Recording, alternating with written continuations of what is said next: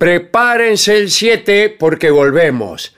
Volvemos con programas nuevos de la venganza, será terrible. Basta de grabaciones, basta de programas ancestrales. El martes 7 de febrero, a la medianoche, a la hora de siempre, volvemos.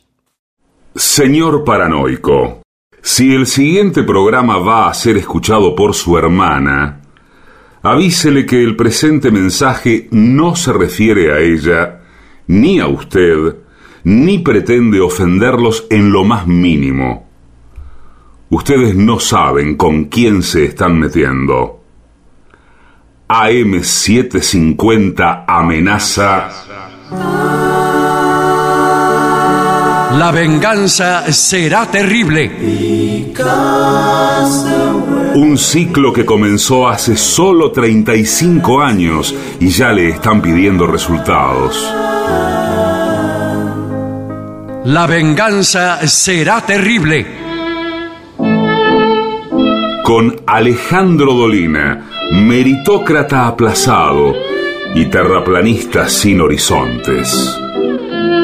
Patricio Barton, un filósofo naturista que oculta el símbolo para mostrar la cosa. Y el temido regreso de Gillespie, el que salió de devoto con un traje a rayas y el saco roto. La venganza será terrible. Canciones por el trío sin nombre. Ale Dolina, Martín Dolina y Manuel Moreira. Producción, Maica Iglesias, Eugenia Gorostiza y Lucas Barrantes. Pesquisas literarias, Nicolás Tolcachier. Sonido, Miguel Vincent. La venganza será terrible. Una pléyade de intelectuales, valientes en la provocación, cautos en la controversia y fugitivos en la gresca. Y ya llegan con la astucia del Tero, gritando en Palermo y poniendo los huevos en la boca, nuestros intérpretes. Buenas noches, muchas gracias. Aquí estamos en el coqueto teatro Pepe Soriano de Benavides con mucha gente amiga. Eh, voy a presentar a mis compañeros. Bueno. Eh, señor Patricio Barto. Hola amigo, buenas noches. Es por acá. Saludemos al artista antes llamado Gillespie Hola, hola, hola. y su trompeta maravillosa. Estoy tratando de acomodarme Cuidado porque- en la sí. silla sin ningún éxito. No, lo que pasa que... Es que hay por- dos. exacto, por una cuestión de alturas de escenario y escenografía. Nos pusieron dos sillas, una dentro de otra. ¿De escenografía? Claro, sí, Bueno. sí. Y Todavía no parte, llegó. parte de nuestras carnes Sí. quedó en el espacio que hay entre una Sí. silla y otra. Sí. De manera que cada tanto pegamos pequeños grititos del orden de ¡ay! Lo cual significa que hemos quedado atrapados por nuestra propia cabalgadura. Bien. Porque vio que están la- las sillas apilables eh, que Sí, se la- compran así. eh, Las de a jardín, granel. esas blancas de de jardín. plástico. Sí. sí, sí. Ahora que vienen las fiestas. sí. Sí. ¿Qué tal? Qué ¿Cómo notable ¿Qué tal? que haya tenido ese recuerdo. Eh. Bueno, ahora que vienen las fiestas se venden muchas sillas, los fabricantes de silla apilable. Mm, sí. Eh, es, es la temporada de silla apilables ahora. Claro. Pero cuidado, porque la silla apilable a veces se abre de piernas. Sí. Sí. queda, eh, se abren las cuatro patas y usted queda eh, con el piso pélvico en el suelo. Y, Sí. y toda la pila queda reducida prácticamente a cinco de queso. Todas se abren. Usted sabe que no le da tiempo. A mí me pasó una vez. Es un latigazo. Es ¡tac! y el piso. No, no, no es ¿Y que qué, le- qué sentiste? ¿Y pero Guillermo? qué no, tiempo? eh, Culpa que te tutee. No, pero no, de eh, golpe me interesó el tema. No, no. eh, uno da, da el golpe en un segundo. Vos me estás diciendo... Pará, pará, pará. No, pero veo que se compran en, eh, en el supermercado, esas que se le rompen. Sí. eh, hay ofertas. Entonces dice, bueno, por 10 le hacen 2% de descuento. Y dice, más sí, me llevo 10. Yo me compré una vez una, una reposera con descuento, la cual era imposible de armar y desarmar.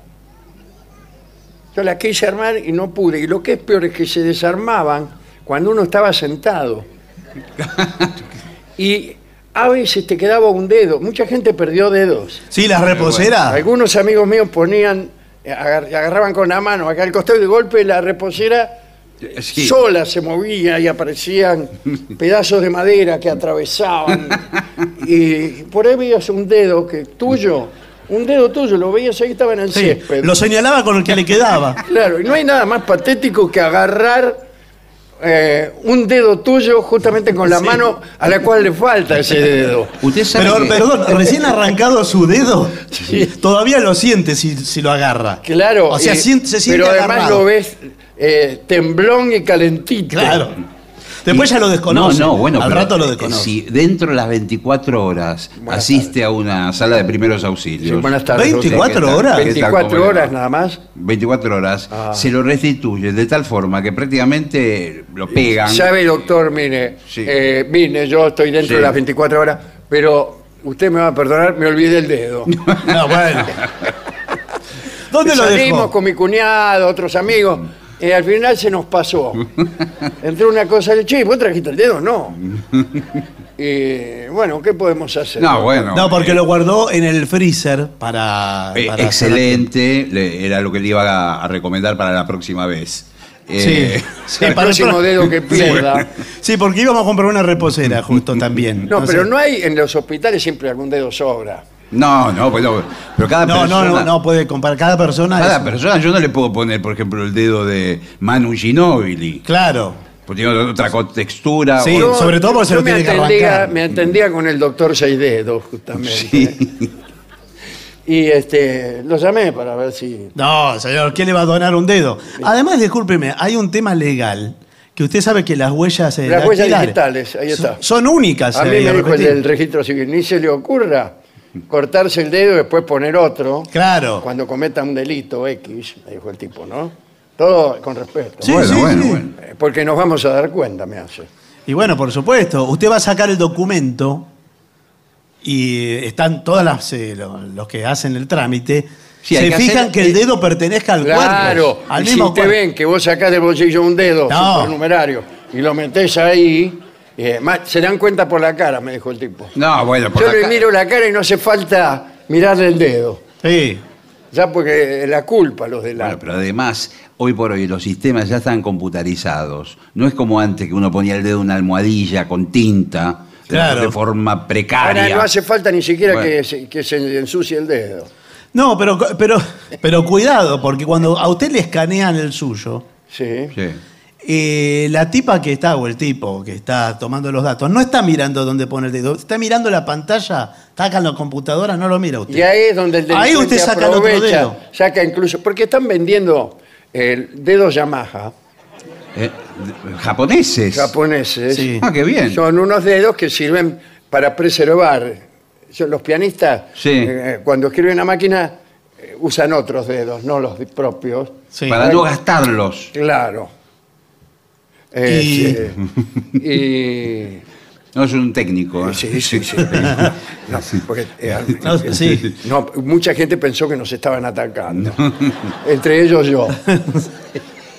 Está paranoico. ¿Quién, Sí, sí. ¿quién querría atacarlo? No, no sé, no sé. No me lo imagino. Claro, Pero porque- después de todo el mundo es un lugar donde todo el mundo te ataca. ¿Ustedes lo atacan por la calle? Porque a mí sí. No, no. Yo veo gente no que hay personalmente. Una actitud de ataque constante. Sí. Sí, pero en tanto ser humano, pero no como. No, no, que viene un motociclista y pasa por su lado y le hace un comentario en voz alta. Pero, Ah, ¿qué- sí. pe- pero ¿de qué estilo? Sí, sí. ¿De qué estilo? Porque ya, ya- ya- ya te pasé por la derecha y no me viste y, y así.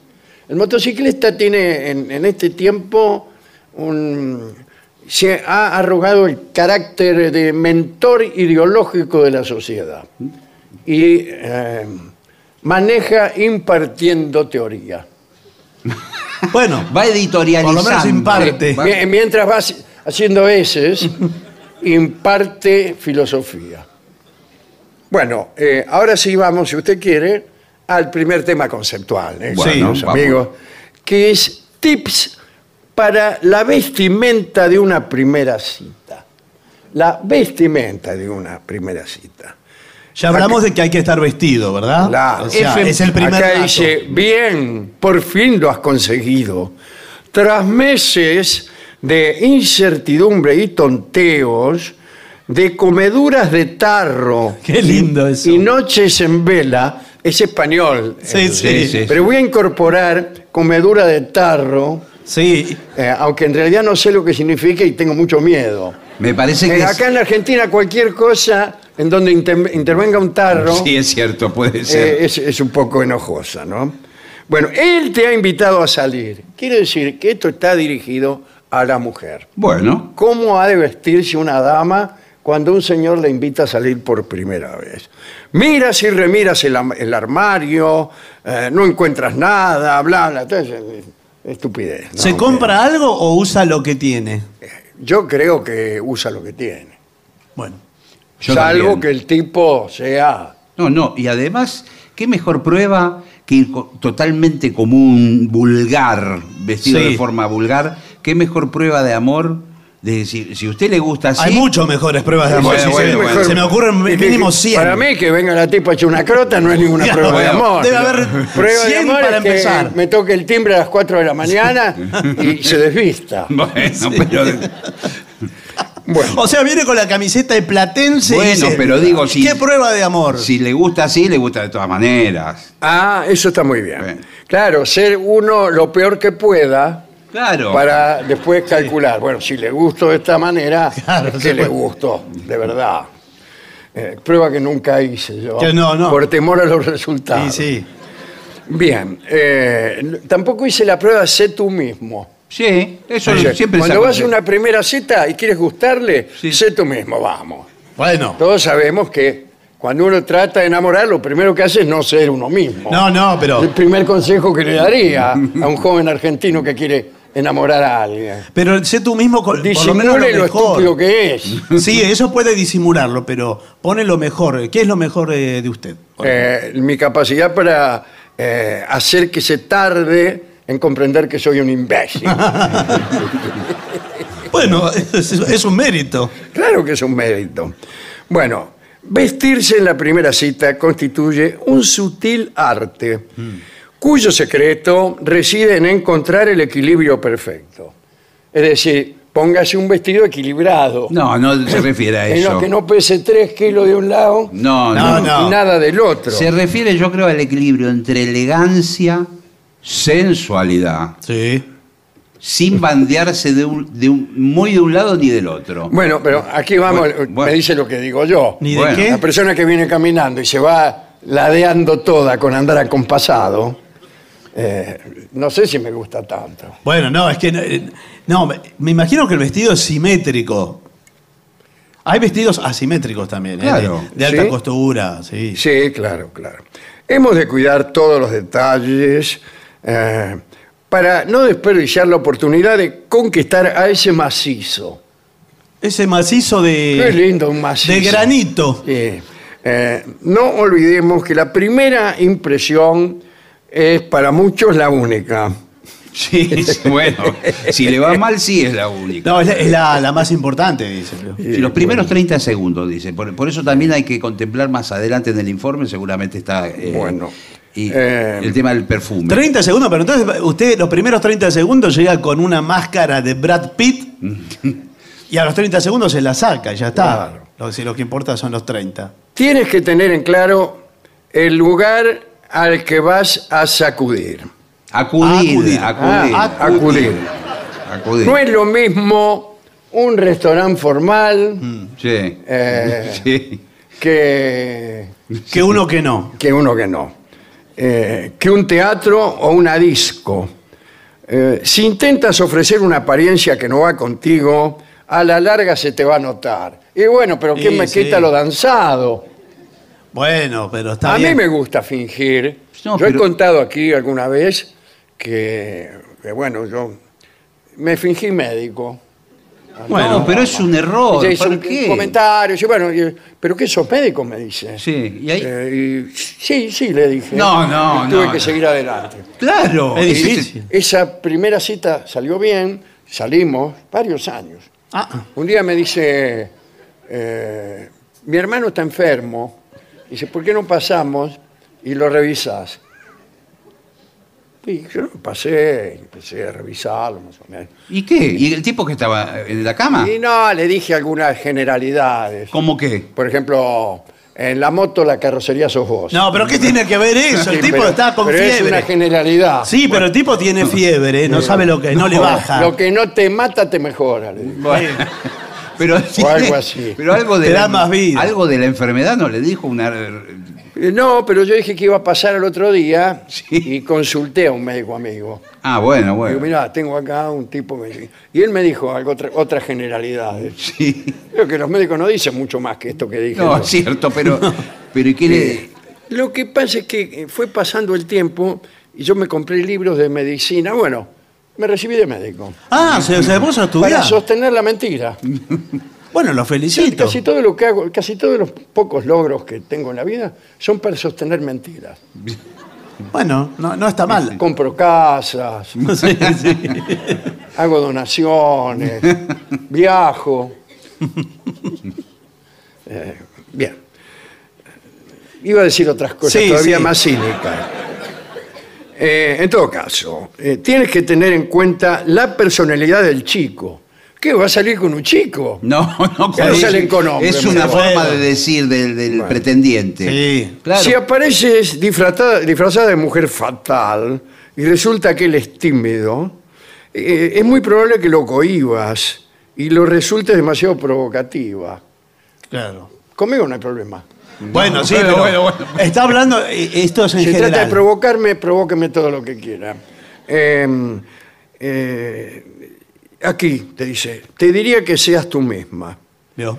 Si a tu galán no le gustas tal y como eres, lo mejor es no seguir adelante con él. ¿Qué le dije Es la yo? primera cita y ya me está diciendo No, que no siga adelante Pero con él. Pero no vas a ver cómo esto, no vas a ver todo la primera cita. no, ni nunca. Bueno, de- todo Hay no. gente que, que son matrimonios que hace 30 años que están en la primera cita. Sí. Macaneo, sí, porque yo soy una persona que... eh, yo cuando digo te quiero, porque te quiero. Pero si no me te- decís nunca. No, por eso. eh, bueno, determina tu posición. Creo que me salté el baño. No, no, no, ese No, es lo parte de la señor. ¿Qué quieres parecer? ¿Sexy? ¿Lanzada? Sí. ¿Qué tal? No, no es a usted. Tímida, amigable, simpática, accesible. Sí. Bueno, eh, ¿puedo elegir? Elija. No, ojo, a mí no me, no me gusta el eh, accesible. Perdón, ¿usted quién es? A mí me gusta accesible. A mí no me gusta accesible. Yo eh, soy psicólogo. Bueno, yo me ¿Es quedo con la psicólogo? accesible. Y usted agarra la otra. No, no. Escúcheme, eh, soy psicólogo, sí, pero no de la rama que se estudia habitualmente en Buenos Aires. Eh, ¿De qué rama? ¿De ¿Cuál es cuál? Psicólogo alternativo. Usted es al- alternativo. Sí, sí. sí, muy ecológico. entonces. Ah. Pero eh, sigue, o sea, es un discípulo de Freud que se fue. digamos. No, justamente Sí, eh, no. digamos, no, no calificó. Ah. no llegó a Freud. No lo aceptamos a Freud. No, no Pero lo, la pero, rama- lo, le- pero lo han leído, primero lo tienen que refutar. lo eh, para- mínimo indispensable. Uno o dos capítulos. Ah, bueno, pero. Es raro porque se habla de, psi- de psicoanálisis, psicología y todo esto. Estamos en contra del psicoanálisis. Ah, bueno, Pero bueno. eh, estamos hablando de vestimenta. Tiene doctor. razón, avance. Eh, bien, los colores, los colores dicen mucho. El negro es elegante. Sí. No, no usted. El color negro, que es la ausencia de los colores, dicen eh, técnicamente, Bueno. es elegante. Sí, El rojo es sensual. sí, señor. Sobre todo cuando es el vestido combinado con la lencería erótica que lleva abajo. Pero ah, ¿cómo- muy bien. ¿Cómo sabes que le? Bueno, Claro. bueno, bueno, bueno. Pero digo, el equipo combi- todo rojo. Tonos claros y pastel, suavidad y dulzura. Sí. Eh, sé femenina, pero no dejes de lado la comodidad. Mm, sí, bueno. Nada de zapatos de taco alto. Vos venís chancleteando los fanguses para estar cómoda. Exactamente. Hoy por hoy, unas zapatillas de básquet, la- las clásicas. Pero no quedan muy bien con un vestido. de- bueno, bueno. La- Primero me habla de un vestido rojo que se vea la lencería que tiene abajo y después se pone zapatillas de básquet. Claro. ¿Rojas? Me parece que trae el dedo de Ginóbili, la Por dama. favor. No te serpes con el perfume. No hay nada más asfixiante que un perfume cargoso. Sí, sí, si es persistente el perfume, Dios. Loción Colonia Atkinson. Bueno, No, sí. Bien. Eh, se trata de pasar un rato lo más agradable posible. Está definiendo al amor. ¿no? Eh, si te lleva a cenar, muéstrate natural, cálida y agradable. Sí. Eh, ¿Y ten qué pide? sentido del, hum- del humor. O sea, si te cuenta chistes, reíte. Sí, bueno, no, pero chistes no le va a contar. No, en una chistes ¿Cómo primera- no? ¿A qué va uno a las primeras? No, pero- No, ¿cómo No, va a Yo contar siempre me chistes? preparo cuatro o cinco chistes. No, pero eso el, no fue. El, de ja- el del japonés que no encontraba el No, baño. ¿cómo va a contar? El otro. No, son, son comentarios graciosos. Por ejemplo, está en el restaurante y usted dice, mirá el pelado. ¿Qué? Mirá el pelado que está ahí en la otra mesa. Ah, bueno. Yo creo que no hay forma de que la Claro, primera cita yo Me asusté continúe. muchísimo. Bien. Dice, no lo abrumes con monotemas. Sí. Siempre lo mismo. Siempre usted lo habla mismo, de- queda, queda que con un asunto. Ni le hables de sentimientos, ya que podrías asustarle. Uh, eh, tampoco le relates tus preocupaciones familiares o deberes. ¿De qué le hablas? No, bueno, sí. No te quedes callada. Escúchale con interés, mírale a los ojos e ilumina tu cara con una sonrisa. Bueno, lo que pasa es que las miradas. Y a los enarcar ojos- las cejas Sí, es muy importante. La mirada. Sonrisa, enarcar las Sí. cejas No, bueno. y, y hacer que sí con la cabeza. No, pero Pero eso es un. es prácticamente. Es, es casi el vi- un villano. Fa- o sea, falta, falta que se pase la lengua por los labios. No, eh, pero las manos ayudan. Sí. No, no. No, ¿Cómo va a ser todos esos, esos gestos? Además, perdón, el informe no es de vestimenta porque. No, no, bueno, pero esa- Estamos hablando de vestimenta, pero, Pero- no solamente de vestimenta. Están también las joyas. Sí. Si usted lleva un anillo, puede sacárselo. No, ¿por qué se lo puede sacar? Como un gesto, digamos. No, bueno, pero escúcheme. Por ahí si lleva un anillo porque está casada. Ah, tiene razón. Bueno. Bueno, por eso me lo estoy sacando Bueno, bueno. para esconderlo. Eh, consejos para una cena romántica.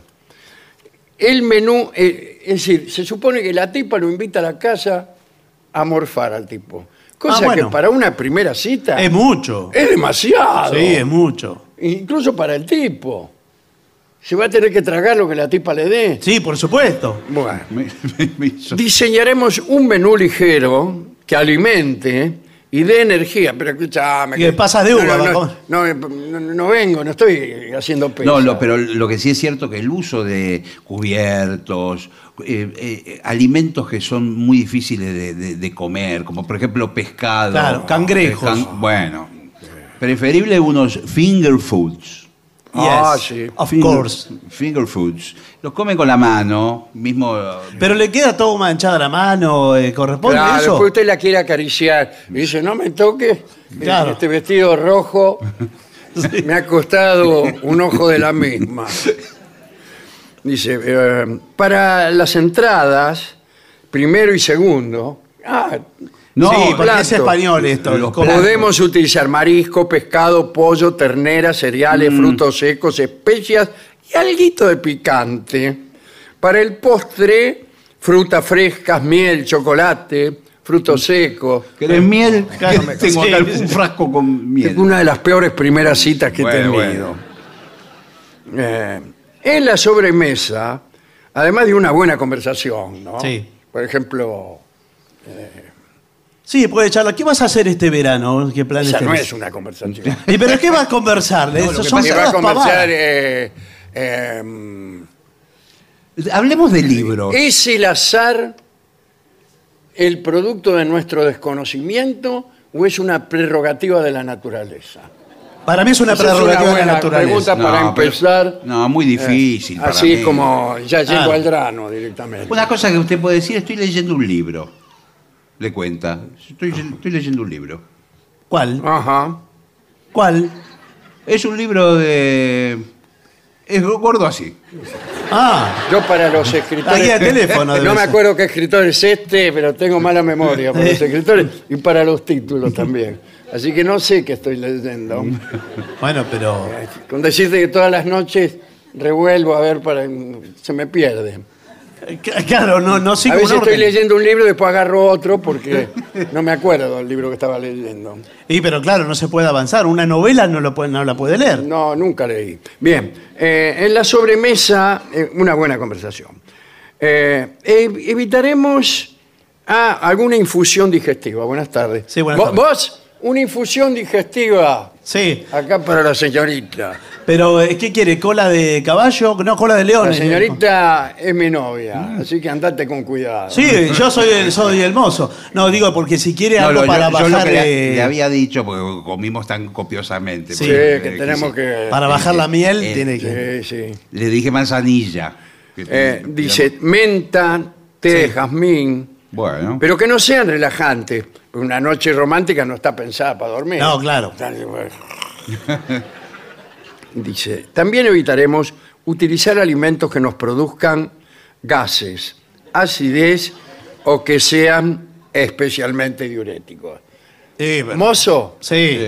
Lo hubiera dicho porotos antes. para dos. No beberemos demasiado alcohol, Claro, ya que porque- aturde, marea y adormece. Exacto. Un poco de alcohol puede estar bien, pero si se pasa de, de esa línea y se emborrachan, bueno, cualquier cosa. Claro. Cuidaremos el ambiente, porque la tipa es la que está en Ah, estamos en la casa, sí, sí. La decoración del comedor, Está bien. Eh. Bueno. luces tenues, quemador de aceite. ¿Qué es Claro, para aromatizar. En los talleres mecánicos Un sartén lo con aceite ricoltore No, que quema. que para las empanadas. es una, Eh, una sartén pone. No, hay aromatizadores. Exacto, son, No. son aceites esenciales, tienen eh, aromas como si fueran... Claro, con fragancias suaves, Claro. canela, vainilla, Sí. jazmín. Sí. Mm. Bueno, hay fragancias, y digámoslo de una vez, afrodisíacas. Sí. No funcionó. La fragancia afrodisíaca. A ver, mozo, tráigame unas fragancias afrodisíacas. Ah, el mozo no te trae. No, el mozo no, usted No. Lo, te- lo tiene ahí en la casa. Fragancia Claro. afrodisíaca que se hace, por ejemplo, con una mezcla de cúrcuma. ¿De qué? Cúrcuma, sí, sí, señor. Un- ¿Qué Cúrcuma. tal, cúrcuma? ¿Qué tal? ¿Cómo le va? Encantado de estar en tu casa, cúrcuma. Sí. Cúrcuma se llama. Cúrcuma, sí, es un condimento de origen Es muy saludable ahora. La Sí, cúrcuma es eh, muy saludable. Eh, de moda. después, silenciar todos los teléfonos de la casa, Sí. Tanto fijos como móviles. Exacto, todos. O sea, si pasa cualquier cosa, Y bueno, no, son un. te son- vas a enterar al otro día por los diarios. Y bueno, sí. Para los que tengan niños, adolescentes, familiares o amigos conviviendo en casa, bueno, que no, que- que- y andás todavía teniendo citas con No, tipos. ¿cómo recibís eso? Bueno, pero ir. escúcheme, pero por ahí ella vive con el tío que tiene 92 años. Sí. ¿Qué lo va a echar al pobre hombre a la calle porque tiene una cita? Y sí, sí. Eh, los mismos si tiene marido, dice aquí. No, No, no, bueno, Tiene marido, claro. que no esté presente, Pero, mejor. sí, claro, sí. Usted está el tipo ahí hablándolo, mirá, vos ahí, oliendo la fragancia, y el marido en la pieza, mirando la televisión. Feliz domingo. está mirando. ¿Qué olor a ¿Qué cúrcuma? pasa, che? bueno, eh, no, a mí no, no me gusta esto de la primera cita en Bueno. tu casa. Lo que pasa es que si, si ella lo invita a su casa en la primera cita, la mitad del camino está recorrido ya, muchachos. Claro. ¿Hacia dónde? ¿La mitad del camino hacia dónde? Mitad del camino, el camino tiene dos direcciones. Sí, Bueno, pero, pero quiere decir, punto uno, que está interesada. Punto dos, tienen una casa. Sí. Bueno, ¿Sabe qué? Eso es lo primero que yo diría. Bueno. Al llegar me siento, bueno, sí. ¿Y qué dice? estoy en tu casa, me invitaste a tu casa. Sí. La mitad del camino. ya No, está. no, no puede ser, no, no. No perdamos tiempo en recorrerla otra vez. Pero no, pero ahí es. Vamos, de la mitad del camino para adelante. ¿Me entendés? ¿Me entendés? Este cúrcuma. No, pero. A mí me parece que. eh, a mí me da desconfianza que me invite la primera. A mí todo me da La desconfianza. primera cita a la Atención casa. porque hay casos de viuda negra. Bueno. Esto no lo vi en los diarios. Bueno, bueno, bueno.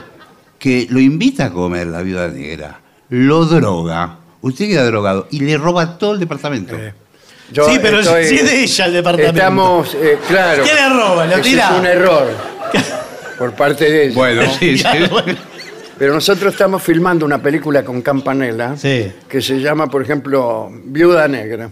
Ah, qué bien. Fíjese si no está en Y es Argentina. la historia de, también de una primera cita. Claro, sí. Al tipo, al final, Lo droga no, ni siquiera. eh, están los hermanos de ella. que aparecen, claro, en un momento determinado, cuando el tipo ya está quizá drogado, quizá emborrachado. Y- Medio regalado. medio el regalado. Ahí entran los hermanos. Y ahí somos los hermanos, dice. Aparecen unos tipos de adentro. Pero de y los- lo dicen. Sí, ¿Qué? lo dice. No somos ahí. todos chorros, acá y te vamos a afanar. Bueno. Dame toda la plata que tenga. Al tipo. Al tipo, ese tipo agarra, saca 600 pesos. Sí.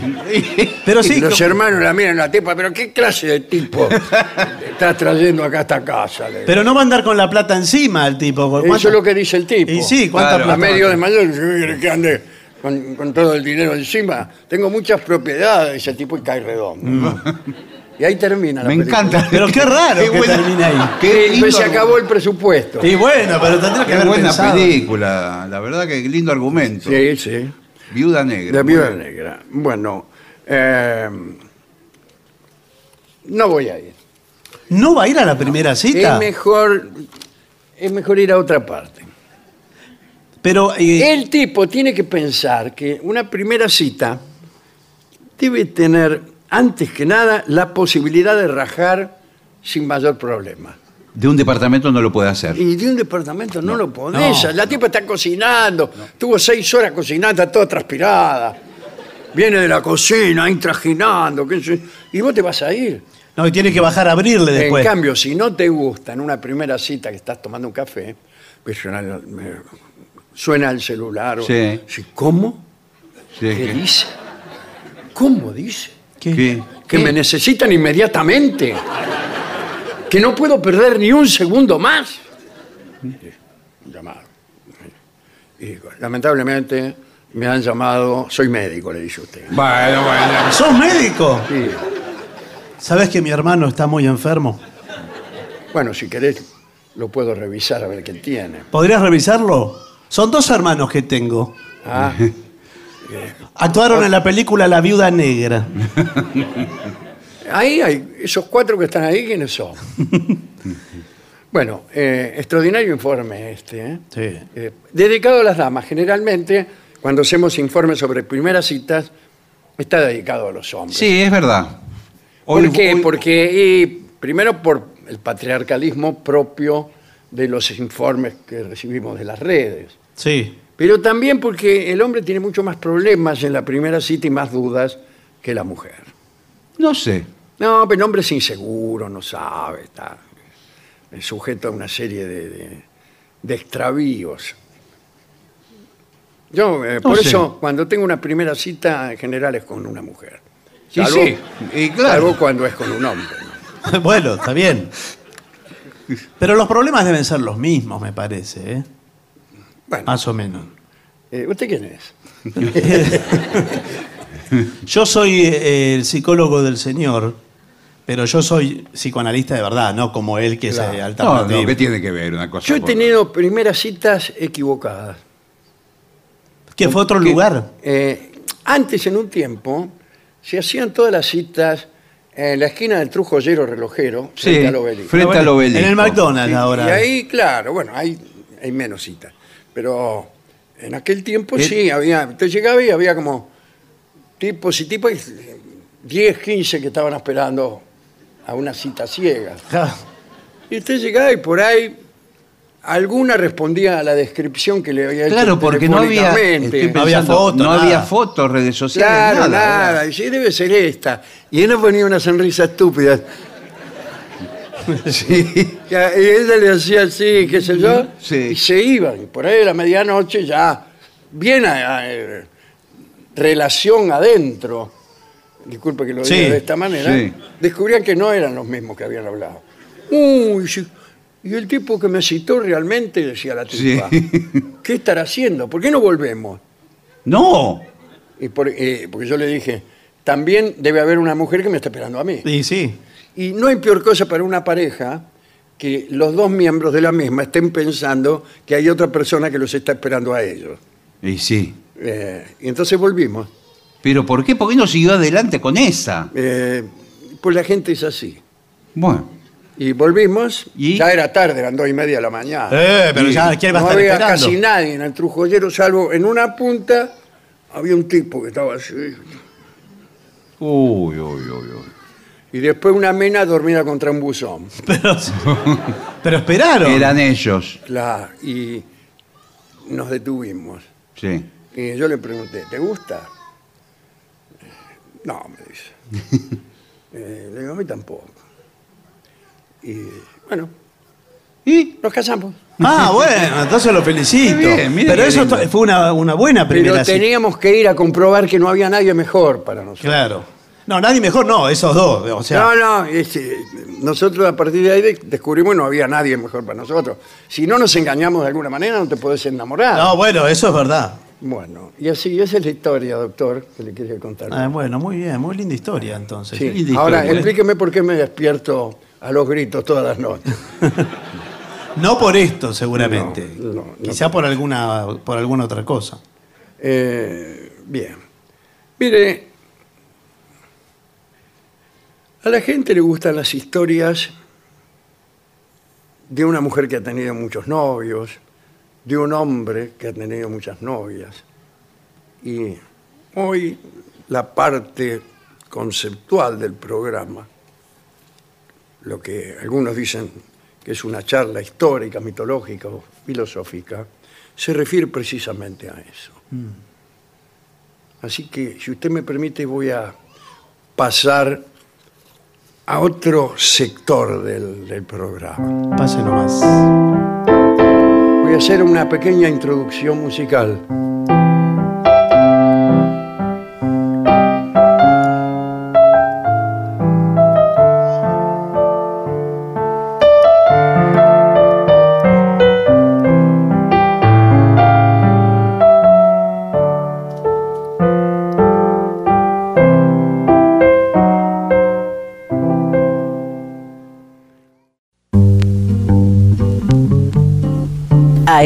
AM750.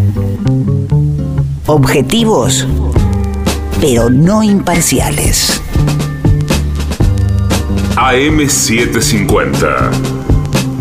Objetivos, pero no imparciales.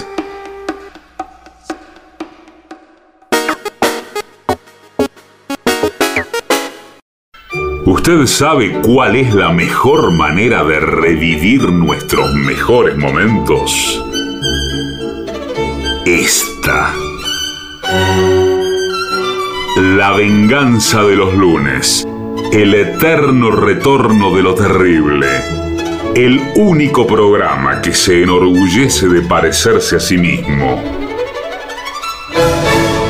Pero no. Prepárense el 7 porque volvemos. Volvemos con programas nuevos de La Venganza Será Terrible. Basta de grabaciones, basta de programas ancestrales. El martes 7 de febrero, a la medianoche, a la hora de siempre, volvemos.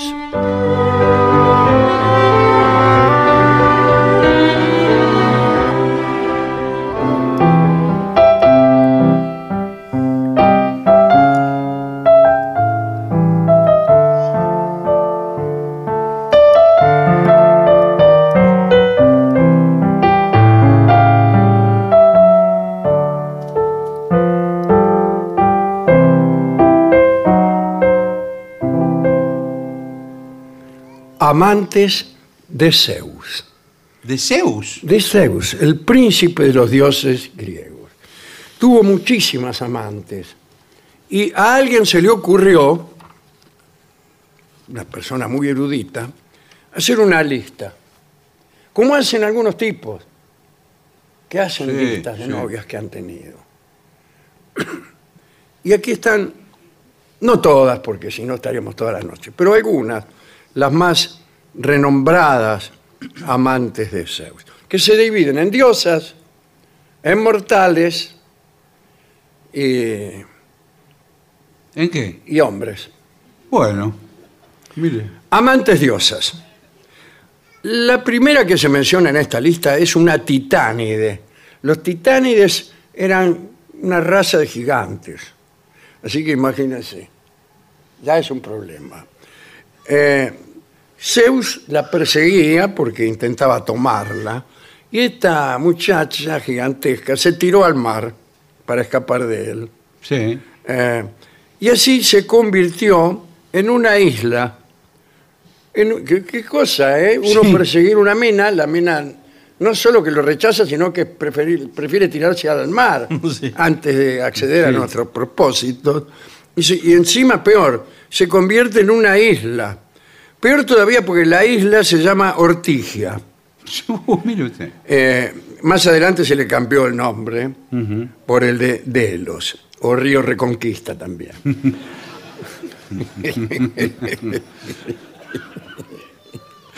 en algunas tradiciones se cuenta que esta chica eh, finalmente se convirtió en codorniz para evitar a Zeus. Pero ¿cómo le gustaba convertirse? Sí, eh, es que era una muchacha proteica, Mm. es decir, era capaz de asumir cualquier forma, como casi todas las muchachas de aquellos tiempos. Eh, ahora, lo curioso es que ortigia significa, contrariamente a lo que so- sospechábamos, isla de las codornices. Ah, Así que cuando usted va a Grecia y, y oye que alguien dice ortigia, eh, usted enseguida piensa isla de las codornices. No es muy interesante esta amante, pero esta sí, que es Leto. Zeus tuvo relaciones con Leto y la mujer de Zeus, que se llamaba Hera, con H, eh, se enfureció. Se sí. enteró, siempre se enteraba. y más vale. Cuando uno está de novio con una diosa, la tipa es tan perceptiva y tiene tantos alcauciles por ahí, Sí. que siempre se entera de lo que uno hace.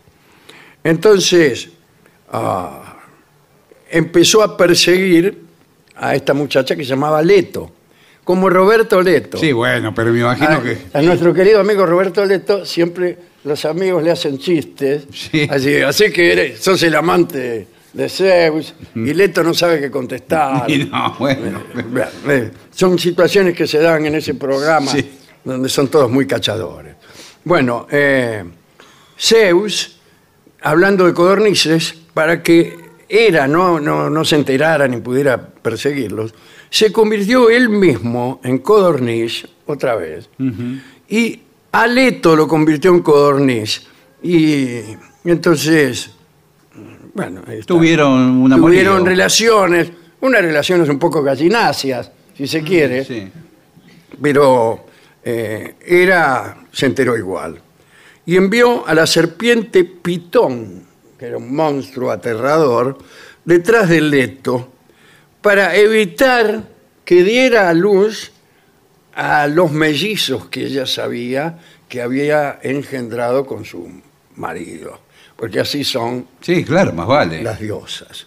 Bueno, eh, y fue obligada, la pobre Leto, a permanecer embarazada durante muchos meses, vagando por todos los lugares, porque todos tenían prohibido eh, Recibirla. y ayudarla en su parto. Parto que por otra parte no llegaba, porque Hera le había echado una maldición. Eh, con la ayuda del viento del sur, Bueno. eh, que es un viento muy gaucho, esta pobre mujer, Leto, llegó finalmente a Delos, que era una isla flotante, se me hace agua la boca, de las Cícladas. Por fin tocó tierra y dio a luz nada menos que a Artemis y a Apolo. Incluso se dice que cuando nació Apolo, primero nació Artemis y ayudó en el parto de Apolo. Pero, ¿por por qué nació ya eh, o sea, la adulto? tipa nació, ya venía su hermano el mismo día, el mismo momento, y ya estaba preparada como para asistir a un parto. Digo, esos tipos que tienen 35 años y viven todavía con la madre. Sí, sí. Bueno. Viene esta que me gusta tanto, que es Metis. Eh, Metis era una diosa que tenía la capacidad de convertirse en lo que ella quería, como Proteo, ¿no? Y Zeus le andaba atrás, que esto, que lo otro, que cómo te va. Eh, y Metis, para eludirlo, se convertía en cosas, una tras de otra. ¿no? Eh, finalmente, Zeus, no se sabe cómo, dejó embarazada a Metis y empieza a tejerse la leyenda. Gea, la tierra, abuela de Zeus, le advirtió a Zeus que si Metis tenía un hijo, éste lo destronaría. Tenés cuidado, le dijo la vieja. Este, que si esta chica Metis llega a tener un hijo tuyo, te va a destronar. Y bueno, entonces eh, Zeus, siguiendo el ejemplo de su padre, se tragó a su esposa. Oh, ¿Cómo se la tragó? Del siguiente modo. Empezó a conversarla, a ver de cuántas formas era capaz de tomar. Así que te podés convertir en cualquier cosa, le dijo Zeus. Sí, dijo Metis, lo que vos quieras. ¿Y podés convertirte en una gota de agua? preguntó Zeus. Por supuesto, respondió Metis. Demuéstralo, dijo Zeus. Y chau. En el momento en que su esposa se transformó en una gota de agua, Zeus se la tragó. Acabo de llegar. ¿De qué hablan? Sí. no, de sí. Zeus, por favor. Eh, Siga. Y a Metis dentro de sí e incorporó entonces las artimañas que ella tenía y que les permitía desbaratar de antemano los planes del enemigo y triunfar sobre él. Los tuvo para siempre. Metis se encontró entonces dentro de su esposo, un esposo que por otra parte aullaba con los dolores del parto, con el vientre y la cabeza hinchados. Hefestos, el herrero del Olimpo, se acercó a ayudarlo y siguiendo instrucciones de Zeus, le partió el cráneo de un hachazo. Le dijo, ayúdame, partime el cráneo de un hachazo. Así lo hizo Zeus y ah, salió de la herida una joven armada de la cabeza a los pies, con casco, lanza, escudo y coraza de oro. Era Atenea, la diosa de la inteligencia, ¿eh? hija de Metis y de Zeus, pero dada a luz solo por su padre. Es la mayor fábula del orden patriarcal. La madre es devorada por el padre. Algunos amantes mortales. Bueno, También tuvo Zeus. También Sí, tuvo. todo. La más conocida, y no hablaremos de ella, es Alcmena, la mamá de Heracles. Hemos contado. Hace ¿no? poco. Claro, hace poco. Era la mujer de Anfitrión. Y Zeus vino un día diciendo que él se disfrazó. Él siempre se disfrazaba para andar de tipas. Eh, y dijo, soy Anfitrión, tu marido. Hablaba medio así, Anfitrión. sí, me acuerdo. Eh, sí. Que vengo de la guerra, dice que hace como 10 años que estoy en la guerra. Sí, me acuerdo. Oh, dice, pasá, pasá, le dice la mujer. Y bueno, ahí Y era Zeus. Sí, ordenó al sol que no saliera por varias noches, tuvieron, qué sé yo, se fue. Como a los 15 días viene el verdadero anfitrión. Mm. Hola, dice, soy anfitrión. Sí, te reconocí por la voz. Ve, vuelvo de la guerra. Ah, sí, pasá, pasá. Pero ya el, el daño estaba hecho y, y nació Heracles. Nacieron mellizos en realidad. Heracles, que era el hijo de Zeus, e Íficles, que era hijo de Anfitrión. Otra, Antíope, me gusta. Era la hija de un rey, de Nicteo, rey de Tebas. Su belleza era extraordinaria y Zeus se fijó en ella y la dejó embarazada eh, después de disfrazarse de sátiro. Ah, sí. Se disfrazó de sátiro, qué sé yo, y chau. Eh, ahora, esta chica, Antíope, tuvo que huir de la cólera de su papá, Nicteo, que no le creyó que el, este, el que había estado con ella era el príncipe de los dioses. Claro. Blasfemia, blasfemia, gritaba el viejo. ¿Cómo me venís a decir eso? Todas dicen lo mismo. Sí. Eh, seguro que fue uno cualquiera, qué sé yo.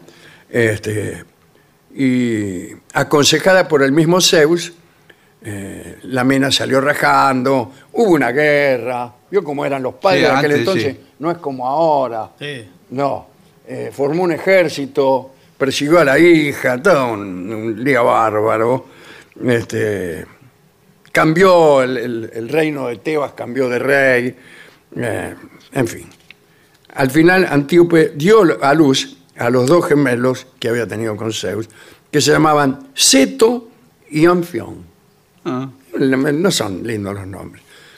Eh, El mejor disfraz fue el que usó Zeus para seducir a Danae, que era la hija de Acrisio, el rey de Argos. Eh, parece que Acrisio, el papá de esta chica, Danae, decepcionado por no tener herederos varones, consultó al oráculo para saber si iba a cambiar. Y el oráculo le dijo que eh, este, no vas a tener hijos varones. Y peor todavía, te va a asesinar el hijo de tu hija. Oh, entonces, eh, Acrisio, para evitar que lo asesinaran, agarró la hija y la metió en una jaula. En una celda para que no se le acercara a nadie, claro. Claro, que va a tener. Se le acerca a alguien, la embaraza, nace un hijo, me mata. ¿Qué hago? La encierro. Y Zeus se disfrazó de lluvia de oro. para Voy entrar a por la poner jaula. este disfraz, dijo, lluvia de oro. Y entró como una lluvia de oro, pasó fácilmente por las rejas de la ventana de la celda donde estaba esta chica, Dana, ¿eh? y la sedujo. Por supuesto, hay que entender que el disfraz era para acercarse. Una vez que íbamos al, al asunto, no es como dije yo antes que si estaba de codorniz tenían un, digamos, Sí, sí. un encuentro gallináceo. Volvían al, al aspecto anterior. Volví al aspecto anterior de un dios, que era un hombre joven y hermoso. Eso era el asunto. Claro, claro. Muy bien. Eh, pero poco después nació, a pesar de los cuidados que había tenido Acrisio, el papá de Dana, ¿eh? nació Perseo, nada menos que el héroe, Perseo. Y, este, y imagínate a Crisio cuando vio, ¿cómo es posible? ¿Cómo ha successo questo? Sí. Eh, y, bueno, no, no quiso provocar la ira de los dioses matando a este chico, pero agarró a Danae, su propia hija, y Perseo, un niño, y los tiró al mar en un cofre de madera. O sea, no los mató, pero, los tiró al mar en un cofre de madera. Pero tuvo la intención, sí. Y el mar fue calmado por Poseidón a petición de Zeus, y ambos sobrevivieron. ¿eh? Y alcanzaron la costa de la isla de Sérifos, donde, bueno, fueron recogidos como un, ahí por un pescador. Pero yo sé cómo termina esta historia. Termina muy mal. Perseo se hace grande y un día participa de un torneo de lanzamiento del disco. Sí. ¿Quién estaba presente en el estadio? Acrisio, el abuelo. Uh. El abuelo Acrisio estaba mirando ahí como un gil. Y Perseo dice, voy a lanzar el disco. ¡Buah! Lanza el disco. ¿En quién se lo encaja en el- la cabeza? Sí. Acrisio. Se cumplió la Así- profecía. Se cumplió la profecía. Eh, otra amante, eh, una chica cualquiera, Europa se llamaba. Bueno, y Zeus se transformó en un toro blanco y se mezcló con las reses que tenía el papá de la muchacha. Eh, ella en un momento estaba Europa juntando flores con sus amigas. ¡Ay! ¿Qué sé yo? Sí. Y en eso eh, ve venir al toro y bueno, le hizo unos cariños al toro, vio como es una Bueno. cuando está ahí en la playa juntando algo y viene un toro. Eh, y Zeus aprovechó esa oportunidad eh, y se, se puso a Europa en el lomo y se metió en el mar y nadó, Sí. nadó hasta Creta Y ahí cuando llegó a Creta reveló su verdadera identidad. Debe haber sido una, una escena Sí, impresionante. Imagínense usted, un toro llevando, llegando a Creta después de nadar unos cuantos kilómetros. Eh, y le dice, se da vuelta así para arriba y le dice a la mina, en realidad no soy un toro, Y ahí soy se- Zeus, el príncipe de los... Y ahí Se asume transforma. su forma. Ah, eh. Yo, mina, te digo la verdad. Y bueno, sí. Aparece un toro y me dice, yo no soy un toro, soy Zeus, el príncipe de los dioses. Y bueno, Y bueno, ¿qué quiere? Sí, dice, ya que se tomó el trabajo, me trajo nadando No, no, va, no. desde la Grecia continental No, hasta bueno. Creta. Ya que le hable el toro, ya es el- la Claro, primera sorpresa. Se, se hizo toro que no, le, Sí. no debe haber sido gratuito. Dice, venga, y venga. No, que venga, no, vamos, bueno. vamos a tomar un café por lo menos.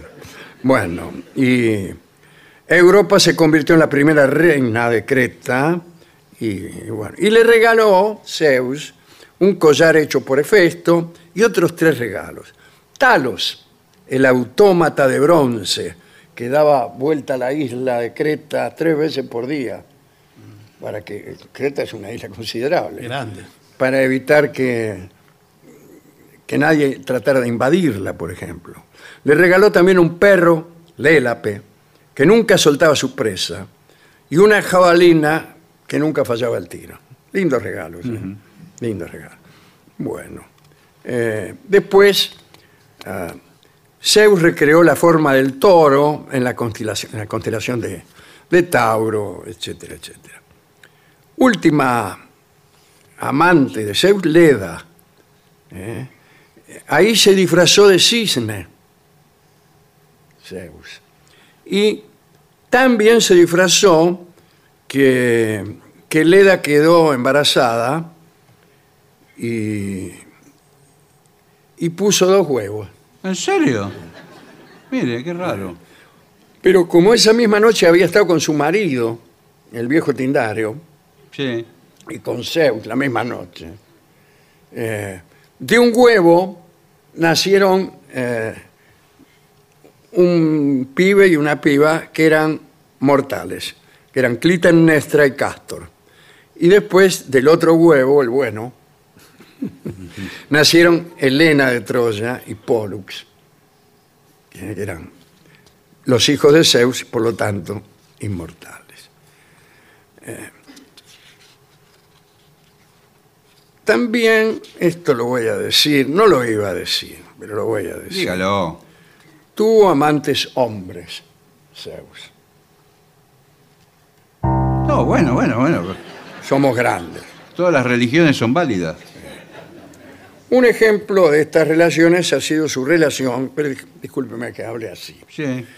Un ejemplo de estas situaciones ha sido su amor por Ganímedes, un príncipe troyano a quien Zeus raptó, transformándose en águila.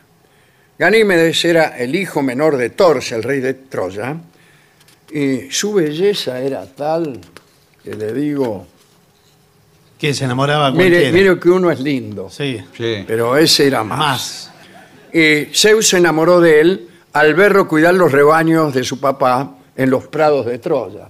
Claro, vio cómo es uno cuando cuida los rebaños de su papá en los prados de Troya. Y ya está. Está medio eh, haciendo poses siempre. Eso es lo que tienen los pastores. Sí, ayuda mucho el contexto del rebaño. Sí, pastor. Sí, y el concepto de pastor también. Sí. Porque eh, en los mitos griegos, por lo menos el pastor lo que menos hace es cuidar ovejas. Bien, eh, según la leyenda, Zeus se transformó, como he dicho, en águila, lo raptó y lo llevó directamente al Olimpo. Y ahí le concedió la inmortalidad y el don de la eterna juventud. Y fue el copero de los dioses. No el copero que se hacía pagar tragos. No, señor. Era el que ayudaba, servía eh, a los dioses. Eh, hay algunos hombres que tienen muchas amantes, como, como Zeus, ¿no? ¿Usted no conoce a algunos que anotan? No sé si que anotan, pero sí que se, se acordaban en orden las novias. Eh, no sé si hay un orden. Bueno, claro. En general, esa clase de hombres son poco desordenado. Pero a mí me gustaba algo que se decía, creo que de Francisco I de, de Francia, que era un gran seductor. Y decían que cuando, aunque sea un amor fugaz, se iba o lo dejaba o se perdía o se moría, él sentía que era una enorme pérdida, hasta el amor más fugaz. Y yo, que no he tenido muchas novias, sino simplemente porque soy muy anciano ya, y entonces ha pasado tanto tiempo y no tuve más remedio que tener algunas. Pero eh, también creo que aún el más fugaz y el más liviano de nuestros amores merece un recuerdo sacrosanto. Y quiero aprovechar este, que es el momento más oportuno para confesarlo, ¿no? Eh, que guardo recuerdos sagrados de todas las poquísimas mujeres que alguna vez han estado en esa lista. Y a Zeus le pasaba lo mismo también. Hay otros tipos que no, que olvidan a sus queridas, muy rápidamente incluso, ¿no? Eh, eh, algunas de estas chicas regresan a reclamar y le golpean la puerta al tipo. Y el tipo se esconde. eh, ellos son ingratos, ¿no? A las 3 de la mañana es una hora buena Sí. para que una, una dama despechada te venga a golpear la puerta. Ahora bien, en el caso de Zeus, eh, aquellas que se consideraban olvidadas no tenían otra opción que aparecer golpeando las puertas del cielo. Mama,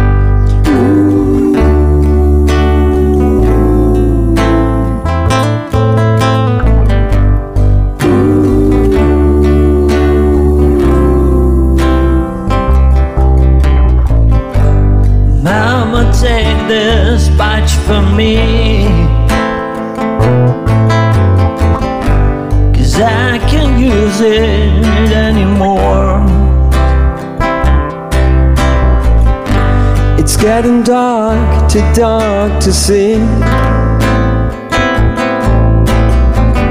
Feels like I'm knocking on heaven's door.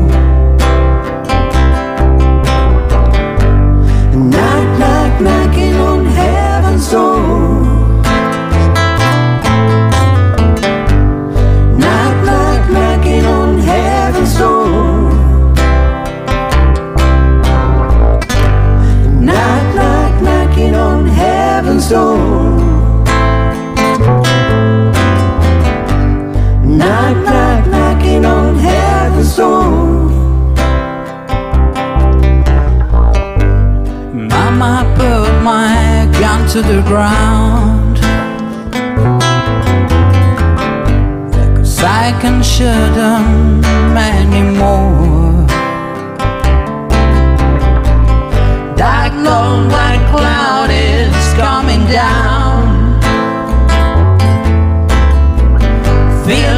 Like I'm knocking on heaven's door.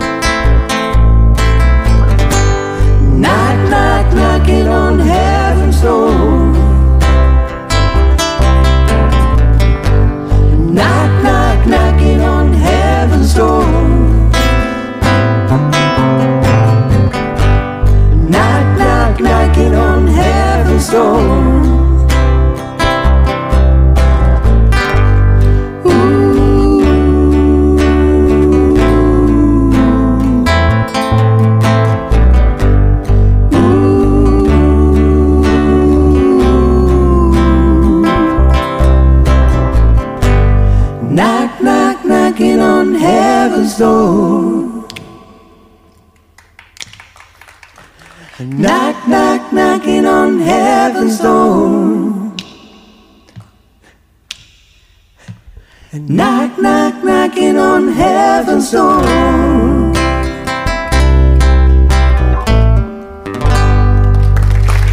Es el trío sin nombre. ADUNLAM, la Asociación de los Docentes de la Universidad Nacional de La Matanza. Una organización creada con un solo y claro compromiso, defender la Universidad Nacional, pública, gratuita y de calidad.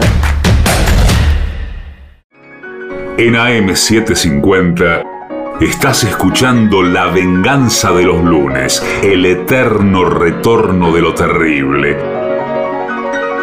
Un programa como los de antes, pero no.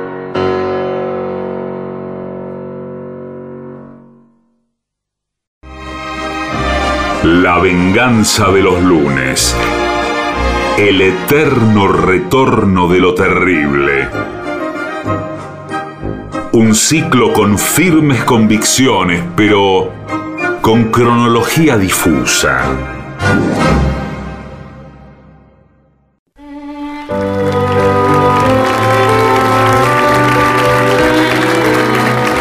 Continuamos en La Venganza Será Terrible. Estamos hoy en Benavides. Sí, señores, en el Teatro Pepe Soriano, del municipio de Tigre. También saludamos aquí que está Iván Noble hoy, que nos vino a ver también. Grande, Acá adelante, Iván, ¿eh? Gracias, Iván. Es vecino, Iván. Vive acá, para decirlo. Ah, no, se ha el ido, me informan que se ha ido.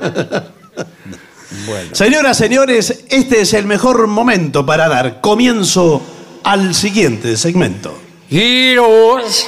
¿Qué? ¿Qué? ¿Qué dijo? ¿Qué? El, el siguiente bloque es pistas para reconocer un buen helado. Oh. Creí que eran diarios lo que Hemos hablado con el doctor Enrique Laponia, Sí. Ajá, sí. experto en cuestiones de helado y en otras.